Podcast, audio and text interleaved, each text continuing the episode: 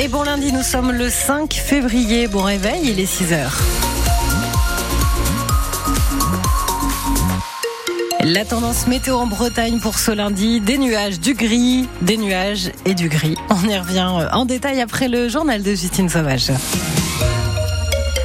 Le maire de Carré n'est plus vice-président du Conseil régional de Bretagne. Christian Troadec, en charge des langues de Bretagne, a perdu son poste après avoir été contrôlé jeudi dernier avec plus d'un gramme d'alcool par litre de sang.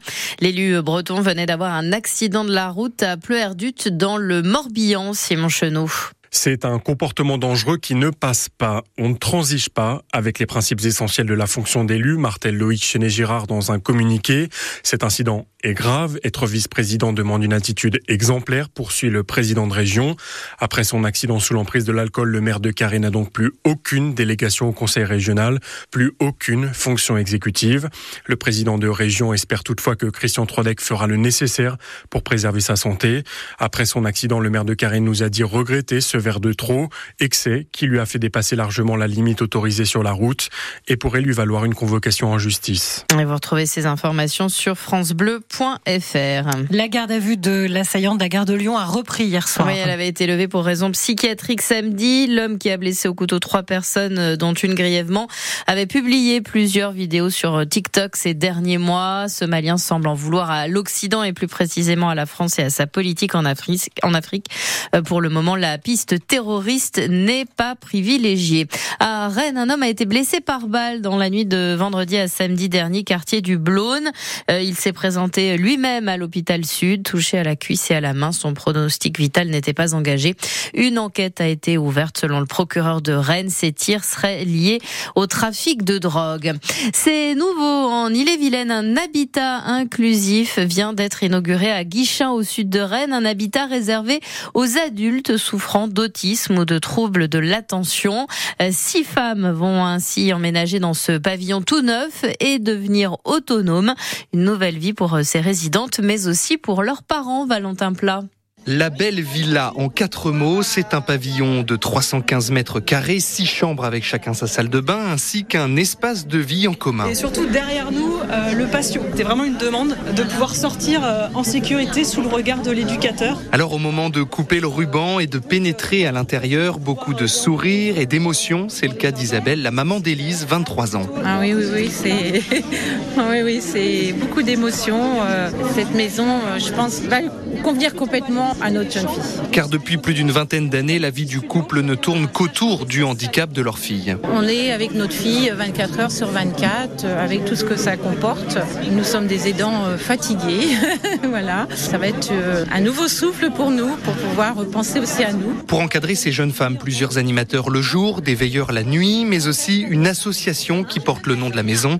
Philippe, l'un des parents, en est le secrétaire. L'idée, effectivement, c'est qu'une fois qu'elles sont dans leur maison, bah, qu'est-ce qu'on fait? Elles vont pas rester sclérosées euh, entre elles. C'est aussi de pouvoir euh, avoir des, activités, en fait, euh, des loisirs, éventuellement leur faire faire des, petits exercices éducatifs. Désormais, il ne reste plus qu'à installer les meubles, faire pousser la pelouse et graver dans les murs le sourire des jeunes femmes et de leurs familles. Et vous pouvez découvrir ce logement, cet habitat inclusif à Guichin.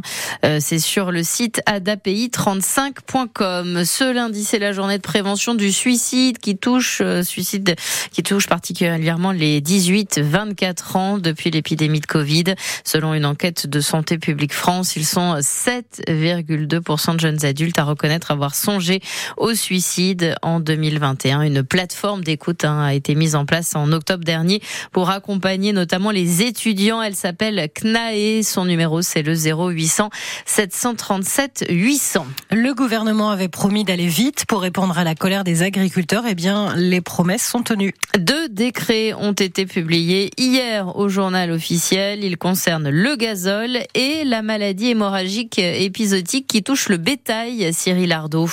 Le premier décret permettra aux agriculteurs de réclamer une avance de 50% sur le remboursement partiel de l'impôt sur les produits énergétiques et notamment le GNR, le fameux gazole non routier qui fait par exemple fonctionner tracteurs et moissonneuses batteuses.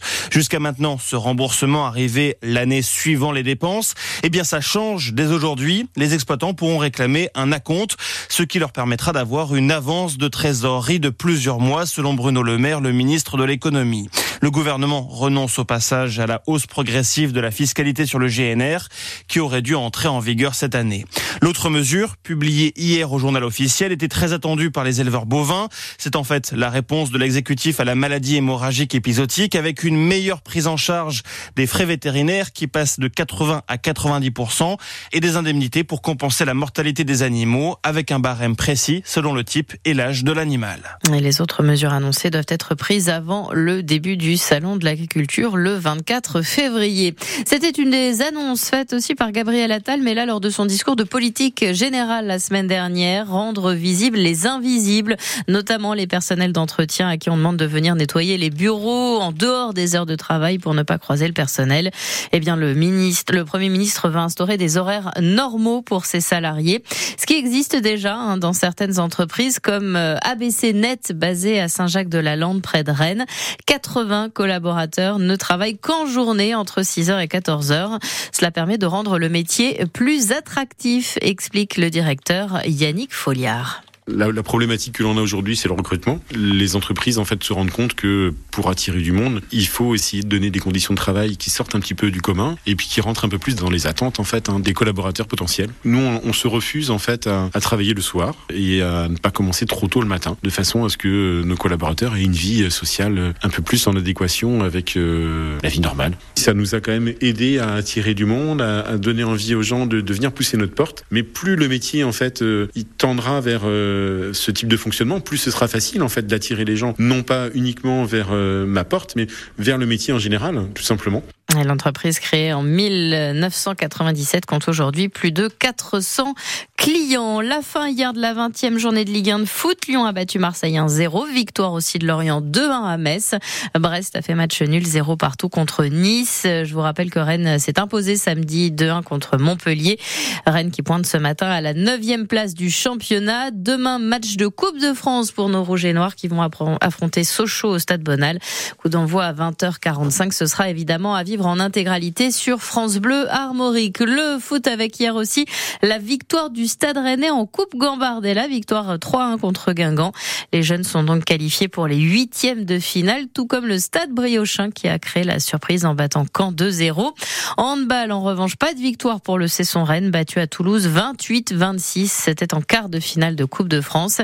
Et puis en judo, Teddy Riner a lui une fois de plus montré son talent en remportant le Grand Slam de Paris, considéré comme le plus grand tournoi euh, du monde.